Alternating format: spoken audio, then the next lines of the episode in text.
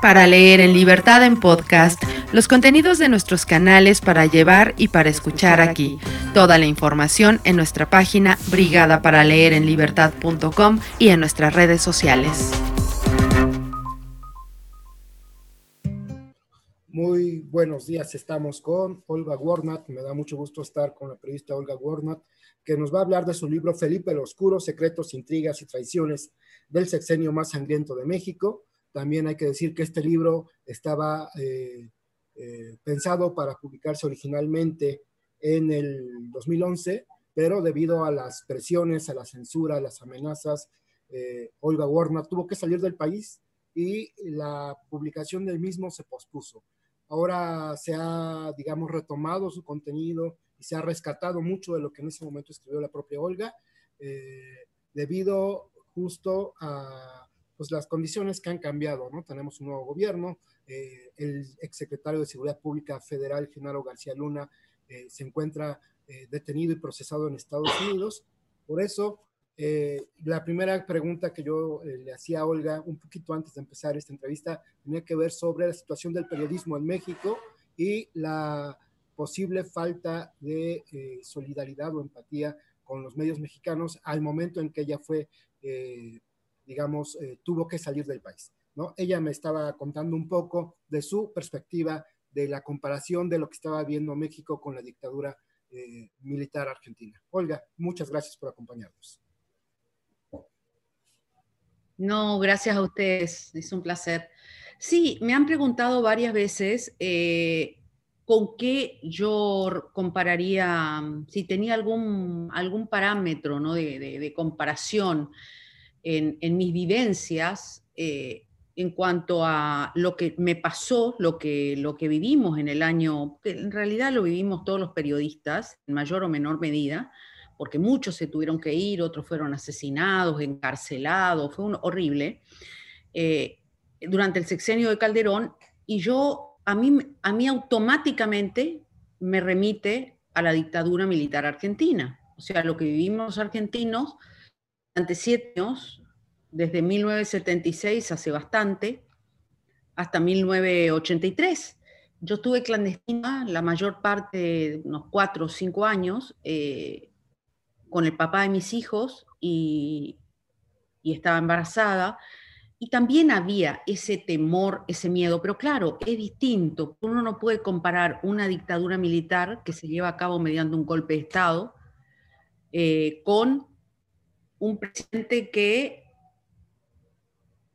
asume trasnochadamente, pero bueno, es entre comillas una democracia con todas sus fallas, ¿no? Y que de golpe se lanza con esta guerra a todas luces fallida, fracasada, corrompida, que miles de muertos y que dejó muchas fosas comunes eh, con cadáveres sin nombre, con familiares que todavía siguen buscando a, sus familias desaparecidas, muchos desaparecidos. Yo creo que no hay un conteo exacto de lo que deja ese sexenio, de lo que dejó, laceró México, o sea, dejó heridas muy profundas. Eh, el periodismo en esa época, eh, en esa época y en todas, el periodismo en México, yo creo que a partir de ese sexenio, básicamente y quizás un poco antes, se descontroló lo que fue la persecución a los periodistas y los asesinatos, ¿no? Te mataban por nada, tu vida no valía nada. Y México encabeza uno de los países más peligrosos para ejercer el periodismo, tristemente, porque la verdad no debería ser así. Uno ha perdido amigos, eh, periodistas que se tuvieron que ir, otros que terminaron presos, acusados en cárceles de alta seguridad. Eh, fue realmente periodistas que tenían miedo de hablar y yo, yo no, no voy a juzgarlo porque tenían era la única chamba que tenía. Eh, uno no puede juzgar cuando uno está cuidando su trabajo y además te pueden matar. Yo me podía ir, como sucedió finalmente, que me tuve que ir corriendo prácticamente dejé parte de mis cosas en México que, qué sé yo, dónde fueron a parar, libros, ropas, no sé, no importa, pero salvé mi vida, yo me tuve que ir porque me iban a matar, así de simple. Yo me fui básicamente para, como protección. Edgar Monroy, que era mi asistente y trabajó en todo lo que es el archivo de este libro, eh, artículo 19 lo sacó a, la República Checa. Eh, hoy me entero, fíjate cómo son las cosas, cuando sale el libro, hoy, ahora, en estos días, hace apenas pocos días, apenas pocos días, hay fuentes que me llaman y se comunicaron conmigo y me dicen, yo no te atendí más el teléfono, creo que se fue la imagen. ¿No? No, no, acá está. Sí, yo no te atendí más el teléfono o no, o corté el teléfono, o corté comunicación contigo porque me llamaban de los pinos. Y yo digo, qué barbaridad, ¿cómo? Sí, me llamaban de los pinos, que dónde te conocía, que sabía de ti. Y es complicado, o sea, para un mexicano todavía y que tiene su trabajo, que te llamen de los pinos y te pregunten, es pesado. En cualquier país te están llamando de la presidencia. Entonces corta comunicación. Hay otros que me dijeron que comenzaban a seguirlos. Eh, y bueno, esto así fue. O sea, fue una cosa muy compleja, muy difícil. Ni yo entendía qué era, qué era lo que estaba pasando, ni por qué sucedía, porque realmente no lo entendía. Eh, así fue. Así fue y bueno, eh, hasta que terminó todo con cuando comenzó, se desataron violentamente contra Editorial Planeta, que fue una cosa también tremenda. Amenazaron hasta el señor que estaba en la imprenta, que le iban a meter una bomba. Amenazaron a los de artículo 19, esto me entero ahora también, eh, a Darío Ramírez y no me acuerdo el otro que estaba ahí, eh, Rosales, creo que es, eh, tengo los correos donde ellos denuncian que estaban siendo seguidos por carros. Gabriel Bauduco, que se había animado a sacar en la revista Playboy un pequeño adelanto del libro para tratar de, empujar su publicación, estuvo cinco meses con chaleco antibalas y con custodia.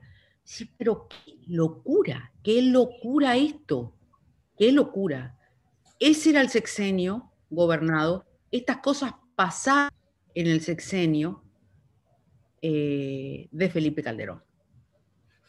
Oye, tu libro está lleno de revelaciones, por ejemplo, y cosas que hemos olvidado. Por ejemplo, eh, una de las revelaciones que más me llama la atención es eh, no solo la relación que estableció Felipe Calderón y Margarita Zavala con, con Rosy Orozco y su esposo Alejandro Orozco, sino también la pues la relación que establecieron con pastores evangélicos de Colombia, ¿no? Y, estos pastores evangélicos a su vez estaban conectados con, eh, con el presidente de Colombia, Álvaro Uribe, ¿no? Y eh, pues de ideologías muy similares, eh, Felipe Calderón y Álvaro Uribe. ¿Tú cómo, tú, cómo, ¿Tú cómo ves esta relación? Esa relación a mí me impactó mucho porque yo había investigado mucho todo lo que había pasado en Colombia durante la época de Álvaro Uribe como presidente de Colombia. Eh, fue dos veces presidente de Colombia. Él creó los paramilitares en Colombia, que hicieron desastres y dejaron miles y miles de muertos. Él creó los paramilitares y por eso está ahora preso porque la Corte Suprema de Justicia lo mandó preso en Colombia, por suerte. Ese señor a mí me impactó mucho porque Felipe Calderón, ese era su ídolo, esa era la persona que él más admiraba. Y ese señor hacía lo mismo, todas las mañanas a los pastores evangélicos, le hacían una lectura de la Biblia y le daban energías para salir a luchar contra los malos. ¿Quiénes eran los malos? Los narcomenudistas, los, los, los niños sicarios, los traficantes, o sea, todo un fraude, una gran mentira, porque en realidad estaba involucrado él y su secretario de seguridad, avalando un secretario de seguridad que tenía un cártel de la secretaria y que también fue condecorado por Álvaro Uribe. Y es más, Felipe Calderón lo contrató Uribe. Eh, Álvaro Uribe se recorrió México. ¿Puedes creer que Álvaro Uribe fue a Ciudad Juárez a dar consejos de cómo luchar contra el narcotráfico? Una, un lugar donde las mujeres mueren o se Ahí se congeló. Nunca se descubre nada, donde los gobernadores fueron eh, coludidos en el narcotráfico. Ese señor, eh, sin autoridad moral, no me extraña tampoco, venía a recorrer México y a dar consejos, eh, pagado por el Estado mexicano. Y ahí están los Orozco y ahí en, Colombia están los, el matrimonio castellano, ¿no? Que también fueron acusados de lavado de dinero del narcotráfico. O sea, toda una, una caterva de personajes eh, oscuros, sombríos, relacionados con el AMPA, a, lo que menos a los que menos les importaba a la gente, pero con el AMPA, con el AMPA real, ¿no? Ahora yo acabo de leer hace muy poquito una investigación muy buena que la hizo periodista, que no recuerdo su nombre, que habían pelotones de la muerte, porque yo siempre sospeché que eso se había hecho en México. Los pelotones de la muerte. O sea, pelotones que iban, que hacían desaparecer personas y mataban civiles. Y muchos militares están presos porque los escondieron. Y esa era orden de Felipe Calderón, porque yo dije, acá, acá va a pasar lo mismo que en Colombia. ¿no? Yo conocí muy, de cerca la historia de Colombia y, lamentablemente, y me tocó ver, eh, eh, o sea, me tocó hablar con las víctimas, los paramilitares. Yo dije, esto se va a armar en... Ahora que, digamos, se publican las cosas y que hay una bocanada de aire fresco, que hay, no hay un presidente que está con el látigo de la censura, ¿no? Que acepta que le pregunten lo que sea, que no tiene temor de las preguntas de los periodistas, como este otro señor que directamente no daba entrevistas y que se molestaba con los periodistas y los mandaba a perseguir.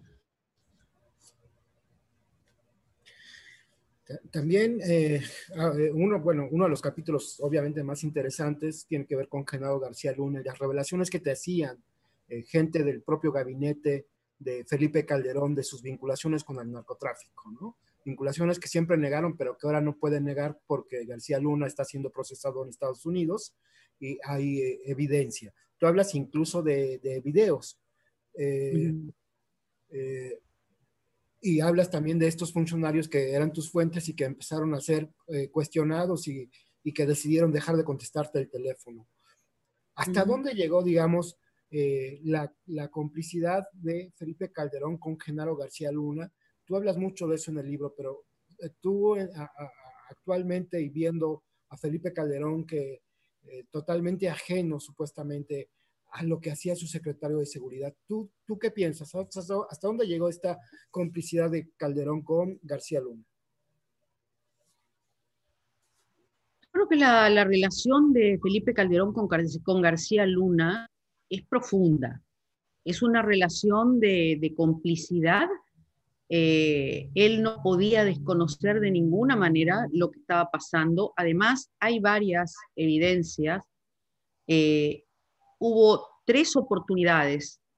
Cuando él era presidente electo, eh, tres militares se reunieron con Juan Camilo Mourinho, que era su mano derecha, su hombre de confianza, en, el restaurante Churchill y le presentaron a Juan Camilo Mourinho, ingenuamente pensando que eso lo llevaba al presidente, eh, una carpeta con fotos y videos de García Luna y sus vínculos con el narcotráfico. Una esa, Juan Camilo Mourinho se molestó, se molestó, les contestó muy mal a los militares, a tres militares, uno de ellos fue el que me transmitió esta información, el que me contó en aquella época esta, de esta reunión y salió corriendo por las escaleras eh, hecho una furia uno se pregunta por qué razón están enojados, qué era lo que se estaba tramando. Después tenés el episodio del general Ángeles, ¿no? Un general con una foja de servicios intachable, que también tenía la misma información de Genaro García Luna que se la trató a Felipe Calderón personalmente y que Felipe Calderón se molestó. ¿Y dónde terminó el general Ángeles? Preso. Le inventaron una causa de narcotráfico y lo mandaron a una cárcel de alta seguridad. Y después tenerle el comandante Herrera Valle. Digamos, por darte los ejemplos más contundentes, el comandante Javier Herrera Valle, que también con una foja de servicios intachable, le presentó carpetas con información. ¿Y dónde terminó? En una cárcel de alta seguridad, cuatro años y toda su familia perseguida, su hermano también preso, por denunciar a García Luna. ¿A quién protegía Felipe Calderón? ¿Por qué esa necesidad de que cada persona, ya sea de su entorno, como muchos se lo dijeron, cuidado con García Luna, y él se molestaba y se vengaba de esa gente. ¿Qué estaba pasando? ¿Qué, ¿Qué relación había tan profunda entre Felipe Calderón y Genaro García Luna? Yo no creo que Felipe Calderón, sino tengo que pensar que Felipe Calderón vivía en su burbuja y el que gobernaba era García Luna. ¿No? Hay 120 mil pruebas en Estados Unidos de García Luna. Y él se da el lujo hoy de decir que él, primero que no sabía, ¿no? Que él no sabía nada, no sabía nada. Vicente Fox, porque también fue Vicente Fox, que tampoco sabía nada. No, nunca había nadie de la DEA, nunca nadie me dijo nada, nada. Nadie sabía nada. Pero García Luna y su pandilla de delincuentes yo los llamo así porque no, no se puede llamar a esta gente de otra manera, de criminales, algunos con antecedentes criminales, como es el caso de Cárdenas Palomino, que había asesinado a sangre fría a un taxista, eh, y, aún así ingresó a la, Policía Federal con ese antecedente, eh, que realizaban secuestros extorsivos a empresarios de dinero a quienes estaban a través de esa famosa plataforma México. Recordemos, la plataforma México que monitoreaba, entre comillas, todos los narcotraficantes del país, los vuelos, esto, lo otro. Pero también así espiaban a los empresarios y sabían quién tenía dinero y quién no. Y secuestraban a sus hijos, cobraban el dinero y después le echaban la culpa a un, a un vendedor que estaba en un tianguis, como pasó en todo México y mataban a los secuestrados. Entonces, ¿cómo él no va a saber? Hubo muchas denuncias, muchas denuncias. Ahora está en Estados Unidos y sigue sin saber. O sea, yo que él estaría preocupado. Pero sin embargo, el señor está como en una burbuja y va a armar su partido, ¿no? Como todos sabemos, del México Libre, eh, México libre. No sé qué quiere decir que México no está libre ahora, no lo sé. No sé cuál es la libertad que pregona, porque en su sexenio no hubo libertad, hubo censura, hubo persecuciones, asesinatos. Entonces, no sé, es muy, muy, muy paradójico el, nombre del partido, al que seguramente, según lo que me indican todos, le van a dar su, su habilitación como partido que le den la habilitación, pero este es Felipe Calderón. Este es Felipe Calderón. Yo de cualquier manera, mira, yo sabes que creo, Felipe Calderón y Margarita ya fueron.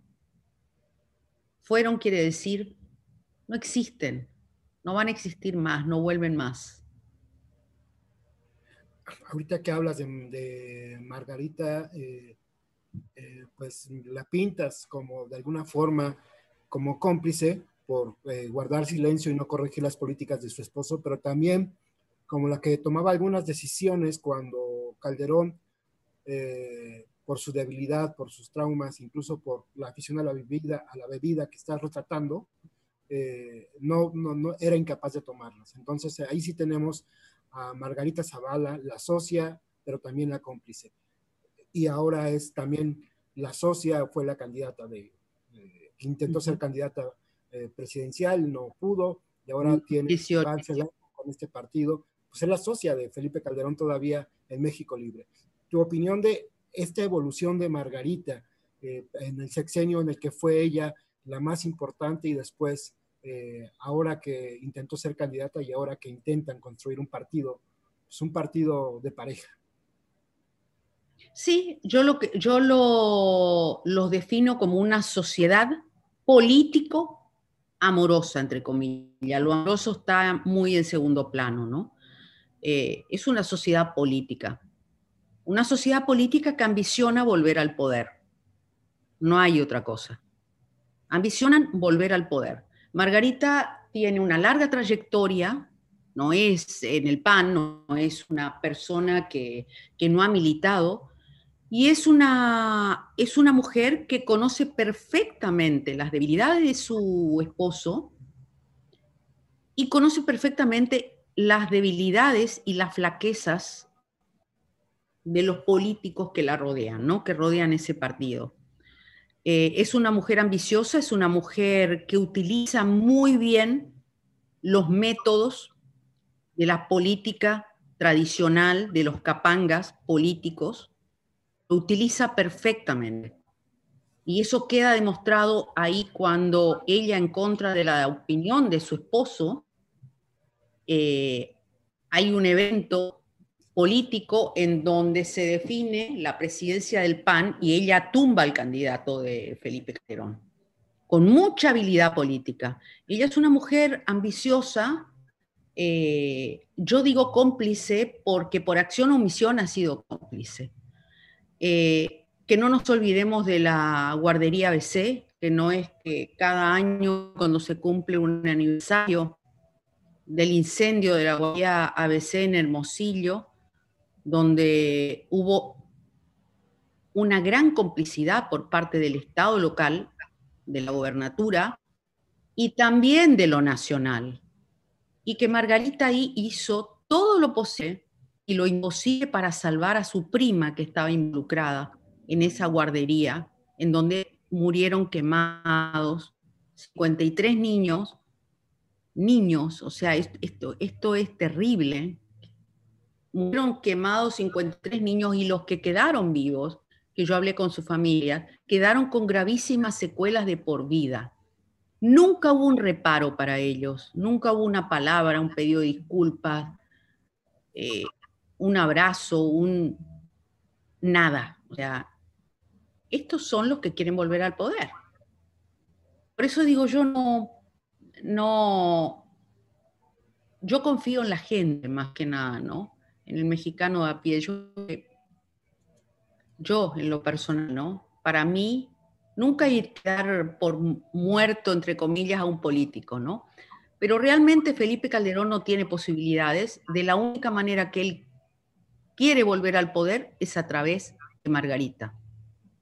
Tiene una grave adicción al poder, no quiere dejar de estar ahí, quiere volver a los pinos, quiere tener fueros, quiere, quiere tener protección a través de la figura de Margarita.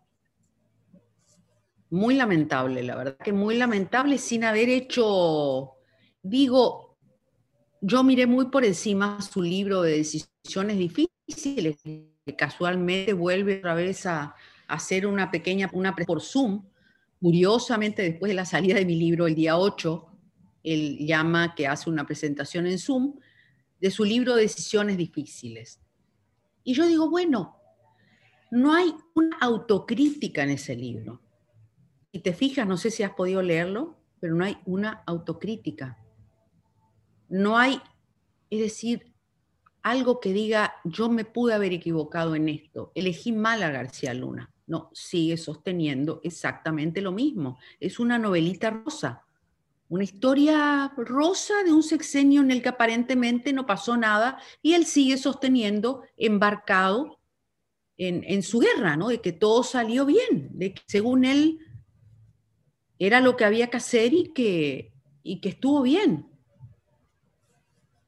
Oye, eh, otra de las cosas que me llaman mucho la atención, eh, pues las muertes en el sexenio de Felipe Calderón, como la de este fiscal José Santiago Vasconcelos, que era pues muy reconocido por su, digamos, su fiereza en la lucha contra el narcotráfico, pero también una de tus fuentes y que es lo que precipita finalmente tu salida, ¿no? Este funcionario de gobernación, Felipe Zamora, que te hace la advertencia de que es Genaro quien está eh, soltando las amenazas en tu contra, viene este accidente o, o no accidente, es una duda que queda y que eh, si bien en algún momento pudimos aceptar la versión oficial después de leer tu libro y eh, pues otra vez surge la duda. ¿Esto fue o no un accidente? También está lo de Juan Camilo Mourinho, que eh, también provocó muchas dudas. ¿Tú cómo ves este, estas muertes? ¿Estos eh, fueron ajustes de cuentas? ¿Fue si en, en algún momento podremos conocer la verdad? yo no creo que se pueda conocer la verdad, porque a medida que pasa el tiempo se van borrando las pruebas, se van borrando un montón de, de, detalles que podían haber ayudado a, desentrañar estos episodios eh, tan graves que sucedieron. Eh, y que sucedió también en el gobierno de Fox, recordemos la caída del helicóptero con Ramón Martín Huerta, ¿no? Y siempre la culpa la tienen los pilotos. ¿no? Eh, que fue espantoso. Los tres episodios fueron lo mismo y fueron atentados. Yo no creo que se llegue a resolver en alguna oportunidad, de la misma manera que hasta el día de hoy no se sabe quién mandó matar a Colosio, quién mandó matar a Colosio, quién fue autor intelectual del asesinato de Colosio como de tantos otros, ¿no? Eh, siempre va a quedar la duda que puede haber sido este o el otro, ¿no?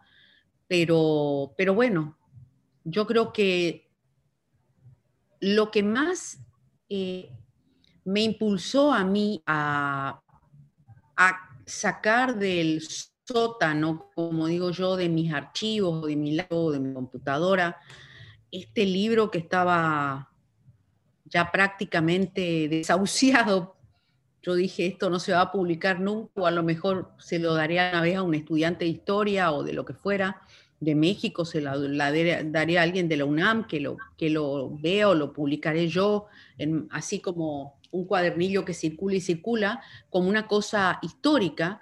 Eh, lo que más me impulsó a mí es el tema de, la memoria, o sea, de la memoria en el sentido de que cuando los tiempos que vivimos son tiempos muy eh, voraces en cuanto a, mirar para atrás amigos míos me decían, eh, tienen, hay una comparación que es absolutamente falaz, ¿no? Olga, no, te equivocaste. Y amigos inteligentes, gente formada, leída. No, pero acá no tendrías que haber puesto el, más sangriento, porque, y ahora, y no contás ahora, y las muertes del COVID, pero ¿qué tienen que ver? Un muerto es importante, un asesinado es tan importante como 100, como 120 mil, porque ya llega un punto que perdés de vista. Aquellos no eran importantes, entonces hay que hablar de estos. Es decir, ¿y qué tienen que ver las muertes del COVID? Acá en mi país también hay muertes de la pandemia, hay muertes en todo el mundo. No sé ya qué cantidad vamos, porque uno ya pierde la, cifra. Eh, entonces, cuando hacen ese tipo de comparaciones, yo, a veces me río, ¿no? Y me lo le digo, pero anda, lee el libro y después hablamos. Lee el libro, eso sucedió. No te olvides, no, no, no dejes de ejercitar la memoria, que es lo peor que nos puede pasar como sociedades, ¿no? Y lo digo por mi país, por todos los países de América Latina, lo peor que nos puede pasar es no ejercitar la memoria. Y eso fue lo único que, lo más importante que me, lo que más me impulsó a mí a esto. Quizás por mi formación eh, de, del profesorado de historia, que me gusta la historia profundamente, ir para atrás y cuanto más para atrás voy, porque puedo, explicarme por qué llegamos a esto, ¿no? Estamos viviendo. Eh, fundamentalmente es eso. Pues muy bien eh, hablas de, este ejercicio de la memoria. Eh, durante los seis años siguientes al gobierno de Felipe Calderón, poco se habló justo del gobierno de Felipe Calderón. Muchos de esos personajes que estuvieron ligados a Calderón y a García Luna estuvieron en puestos públicos o en iniciativa privada y siguiendo activos. Por ejemplo, Luis Cárdenas Palomino como jefe de seguridad de Televisión Azteca en México, ¿no? Eh, sí, señor. que voy, está encaminada a eso. como, dueño de una, como dueño de una consultora de seguridad, que ahí sigue, que ahí sigue funcionando. El hijo de García Luna sigue manejando su empresa. Y durante el sexenio, como bien dices, de, Enrique Peña Nieto, hicieron negocios millonarios. Continuaron. ¿Por qué? Porque había un pacto. El famoso PRIAN. Había un pacto entre ellos. Calderón y Peña Nieto. Ese pacto tú hablas, justo la transición del 2012, hay un pacto de Calderón para apoyar a Peña Nieto, un pacto eh, que se traduce eh, prácticamente en, pues, en un apoyo, digamos, no tan visible de Calderón a Peña Nieto, pero sí eh, implícito para que cuando llegue Peña Nieto, pues no haya una persecución a Felipe Calderón. Y eso es lo que extiende, por ejemplo, eh, eh, el silencio de tu libro. O sea, este libro que no pudo salir en 2011 no sale tampoco durante el sexenio de Peña, que también fue un sexenio en el que se persiguió a periodistas, eh, justamente porque todavía no hay las condiciones. ¿Tú cómo ves justamente lo que sucede, este, este pacto Calderón-Peña y lo que sucede alrededor de pues del periodismo en México que eh, al final de cuentas se refleja en este silencio continuado de un libro como el tuyo que tuvo que esperar pues siete años o más de siete años. Em, mira, yo no investigué a fondo el pacto entre lo que pasó durante el sexenio de, Enrique Peña Nieto, sí pude leer varias cosas, pero te quiero decir que no, no fui a fondo. Es un sexenio que a mí me interesa mucho justamente por las mismas cosas que planteás. El silencio, em, la impunidad con la que se manejaron en ese sexenio, que pasaron muchas cosas que también son tremendas y uno parece que se ha olvidado. Eh, los contubernios, un, sexenio con mucha corrupción, con, mucha, con muchos pactos con las televisoras. Eh, prácticamente fue un candidato de Televisa, Peña Nieto, ¿no? Con un matrimonio, una pareja armada con una actriz de Televisa, esto lo decía todo el mundo, pero al margen de eso, lamentablemente yo creo que nuestro, nuestra profesión, y esto lo digo con enorme tristeza, eh, nuestra profesión yo creo que está, es una profesión que se ha ido degradando con el tiempo. Con el paso del tiempo se ha ido degradando y además porque también los adelantos tecnológicos hacen de que hoy sea más importante un tweet, ¿no? o un, algo, o una fotografía en una red social, que está bien, me parece bárbaro, porque se democratizó y cualquiera puede decir lo que quiera, pero también están las fake news, ¿no? Muchas, muchas fake news. Eh, y por otra parte, tampoco se reinventaron. Entonces es una profesión mal paga. Los periodistas tienen que sobrevivir como pueden, con dos o tres trabajos son muy pocos los que pueden decir que viven de su profesión. Eh, y es una profesión que poco a poco se ha ido degradando porque, porque se degradó incluso hasta la formación de los periodistas. Encontrás muy pocos periodistas como eran los periodistas de antes, ¿no? De esas otras generaciones, lamentablemente. Son pocas las, los periodistas. Y cuesta mucho también es, eh, digamos, tenés que dejar muchas horas de tu vida en, en, investigar un libro, que no es fácil, y de un libro no se vive, salvo que por ahí te vaya bien, pero bueno, eh, yo creo que, digamos, eso es lo que, lo que pienso y que además, bueno, el poder del dinero siempre en el medio, ¿no? Y eso es tan evidente, tan evidente, se nota tanto cuando un periodista está pagado y está haciendo lobby, como yo digo siempre, lo traes, que lo dije en Twitter, o no me acuerdo ya ni dónde, eh, porque en realidad lo digo siempre, es un, hay periodistas y hay lobistas, que son cosas muy distintas, ¿no?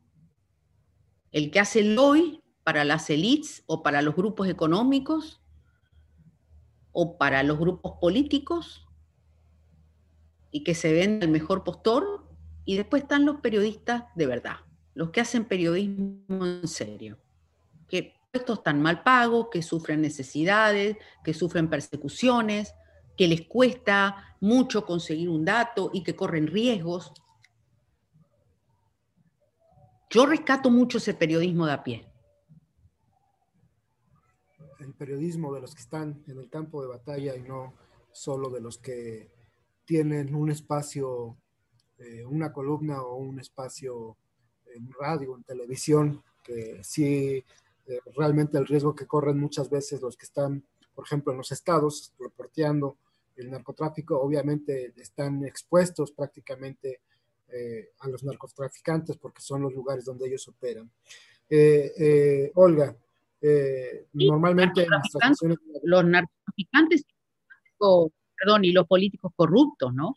Que también están aliados a los narcotraficantes y se involucran en, las persecuciones. Aún en, en, los estados es muy difícil hablar, contar lo que hace un gobernador, ¿no? Es muy difícil. Sí, los gobernadores mexicanos. te pueden mandar matar.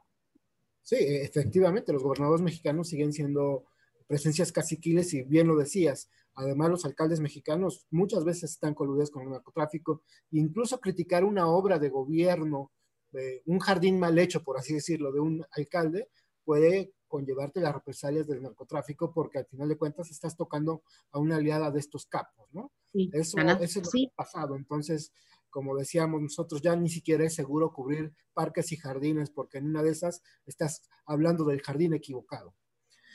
Exactamente. Eh, eh, Olga, pues normalmente en, estas transmisiones eh, leemos preguntas del público que llegan por el chat, son las transmisiones de la Brigada para Leer en Libertad. Y bueno, esta vez han llegado pocas, te han llevado muchas felicitaciones, te dice, te dan las gracias por ser tan valiente y, consideran que tu, eh, que tu libro, eh, tu trabajo han sido una forma de apoyar al pueblo mexicano.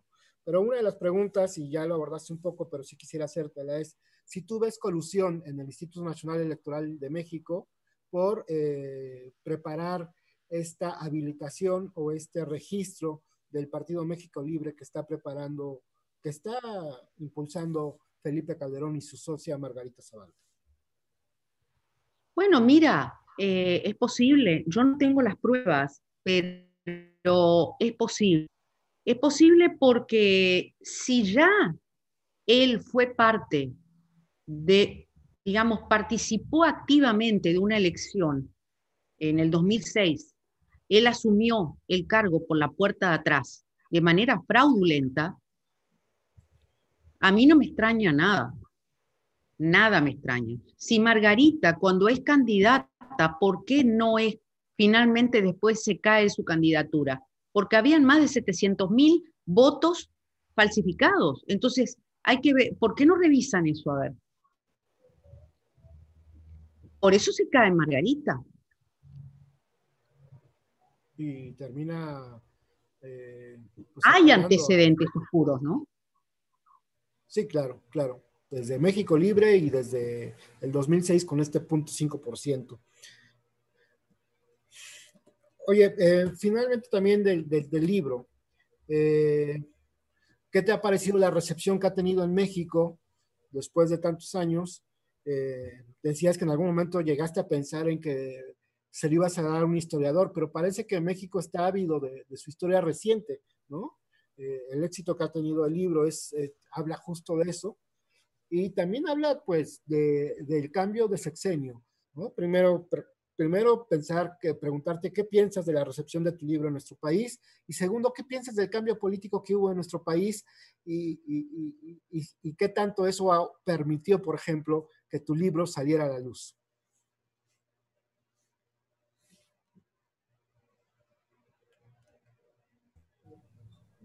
¿Se fue? No, no, estoy acá. Oh, ok, ok. Tengo una conexión que es medio inestable, ¿sabes? Sí, me decías el tema de... De la recepción de tu libro. ¿Qué te no, pareció? sí, la recepción que me pareció me sorprendió mucho. Yo no creí en esta recepción. Yo creí que la gente estaba involucrada en otra cosa y, no le iba a interesar, pero la verdad me, me sorprendió gratamente. Me sorprendió gratamente. Primero porque hay un trabajo inmenso detrás o sea, detrás de esto hay un trabajo inmenso, no sabe sea lo que fue, porque tomar un libro escrito hace ocho años, que todavía no había llegado a edición, y tener que actualizarlo, reeditarlo, reescribirlo, agregarle datos nuevos, fue un trabajo de 15, 18 horas por día, te juro. Eh, y al margen de eso, con un gran costo personal también, pero sobre todo, a mí lo me importaba siempre era que el libro saliera por todos aquellos que dieron su testimonio corriendo el riesgo, ¿no? De su vida, que no era poco en aquel momento, en, aquellos, en aquel tiempo absurdo de, aquel sexenio siniestro de, Calderón, ¿no? la otra pregunta era, ¿Qué tanto ayudó el cambio político en nuestro país para que tu libro saliera a la luz pública? Esa es una pregunta mía. Y la pregunta que estoy viendo más en el chat de, nuestros eh, lectores, este, nuestros, nuestra audiencia es lo de los videos, los tres videos de García Luna, eh, que si tú los tienes, que cuándo saldrían, que quién, quién más los tiene, que, que estos videos están interesando mucho eh, a, la, audiencia que te escucha y que yo posiblemente... No, no, eh, yo no lo... Sí, perdóname, no. Eh, tengo una conexión medio inestable, ¿no? Por eso es que, que se oye de esta manera. no, yo no los tengo. Yo tuve acceso a uno de los videos, yo vi uno de los videos. Lo vi, no, no, digamos, quedaron en, lo vimos con Edgar, eh, y yo la verdad, que, la verdad que me pasé como una semana casi sin dormir. Yo volví en marzo de México, más o menos por esa época fue, acá me agarró la cuarentena, por poquito no me agarra en México. No puedo dar el dato de quién los tiene. Yo no lo tengo.